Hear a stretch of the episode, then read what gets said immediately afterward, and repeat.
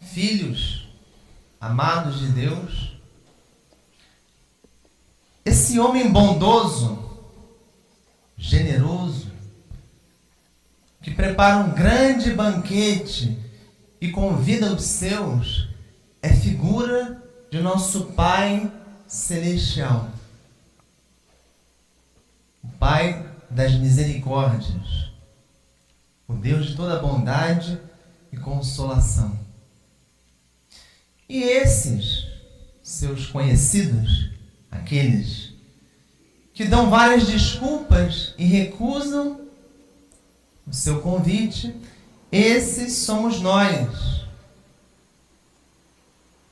É assim que se escreve a dramática história humana.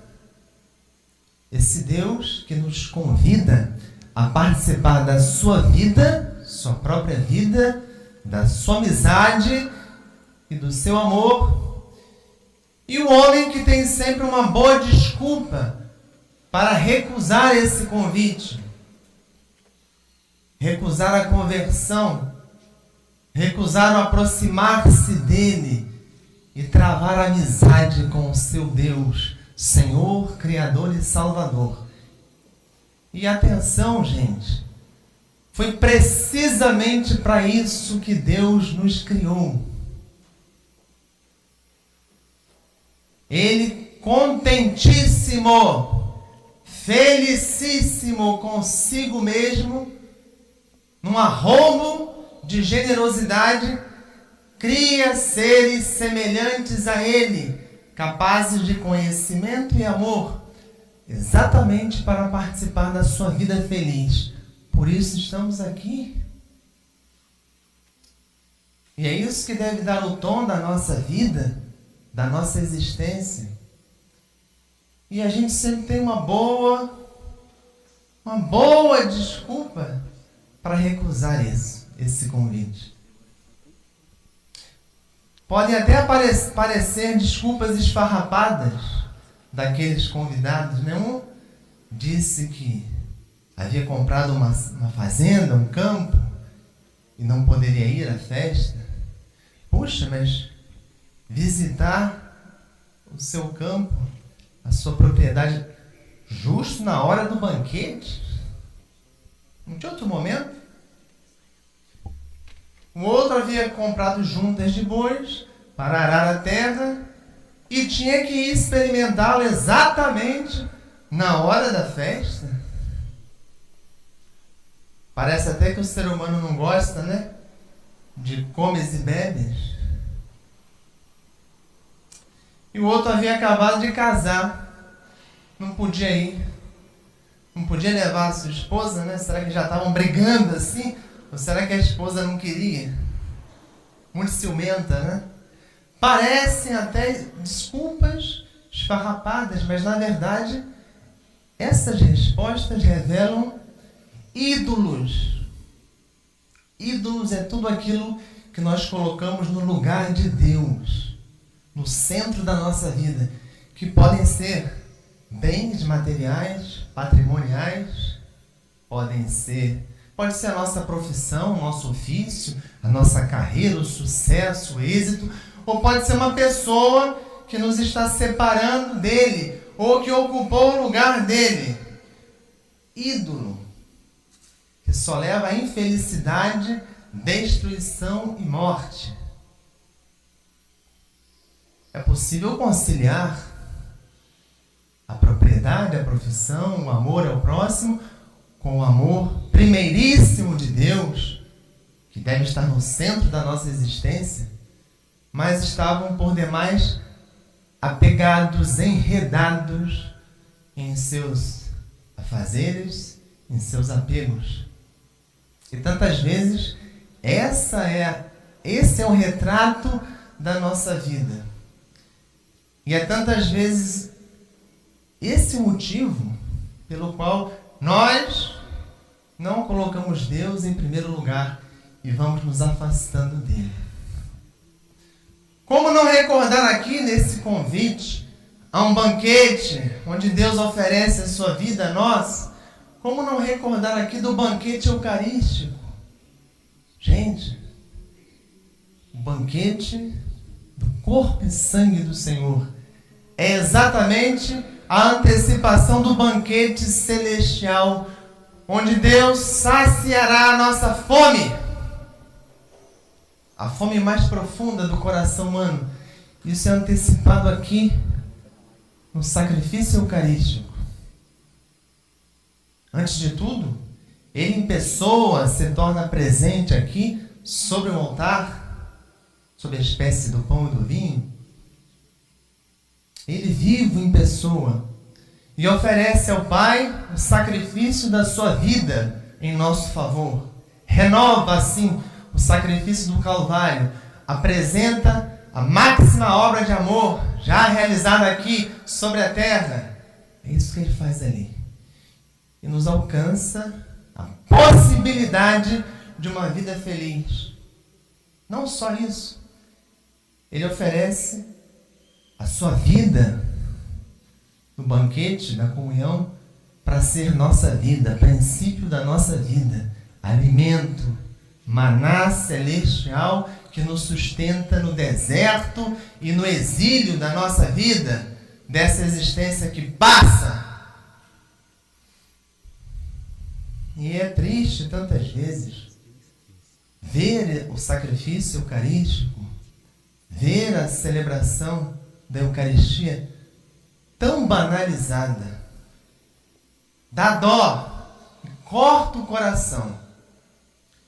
Tantas vezes ele é o último a ser notado. Quase não prestam atenção nele, que é o anfitrião desse banquete sagrado. Há tantas celebrações que faz mais lembrar um show musical, às vezes até um show de calouros, né? Parece que estão aprendendo ali a manusear instrumentos e a voz. A Eucaristia não é lugar para ensaio. Ou então parece mais um programa de auditório, onde o homem é o centro, seja aquele que apresenta aquele show, aquele programa, seja a assistência, aqueles que participam. E aquele que é o anfitrião fica esquecido, deixado de lado, nem notado. Outras vezes, faz até lembrar uma festinha de aniversário, um profana. Trata-se de um banquete sagrado. E antes, trata-se de um banquete sacrificial, onde nos é oferecido aquele nos é oferecido como alimento, como refeição, aquele que foi oferecido em sacrifício a Deus. Não é uma refeição comum.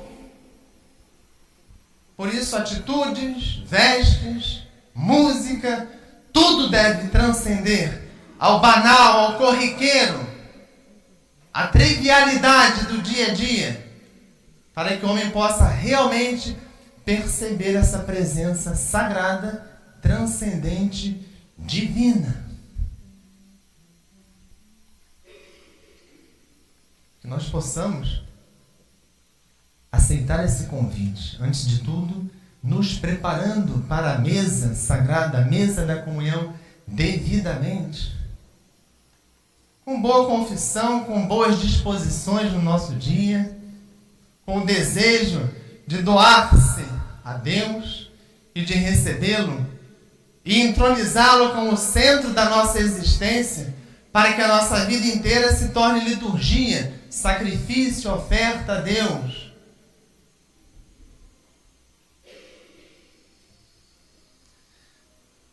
Esse banquete sagrado? Deve alimentar a nossa alma e transformar o nosso coração, de modo a vivermos a caridade. Algo que também não se encontra aqui, nesta terra, mas que tem a sua origem em Deus. A caridade que comove o coração do homem, acende a chama do amor divino? E antes de tudo, antes de tudo, toca o nosso coração para ser sensível ao drama da nossa história e, sobretudo, ao drama da salvação, da história da salvação.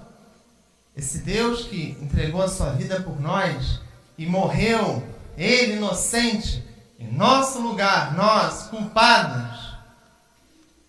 Um coração que não se comove diante do homem Deus que se sacrifica por nós, dificilmente vai se comover quando se deparar com seu irmão sofrendo, padecendo. É dele que devemos aurir a caridade divina, que é uma forma de antecipação também do banquete celestial. Porque onde há o amor, onde se vive o amor, Deus aí está. Mas não se trata de mera filantropia.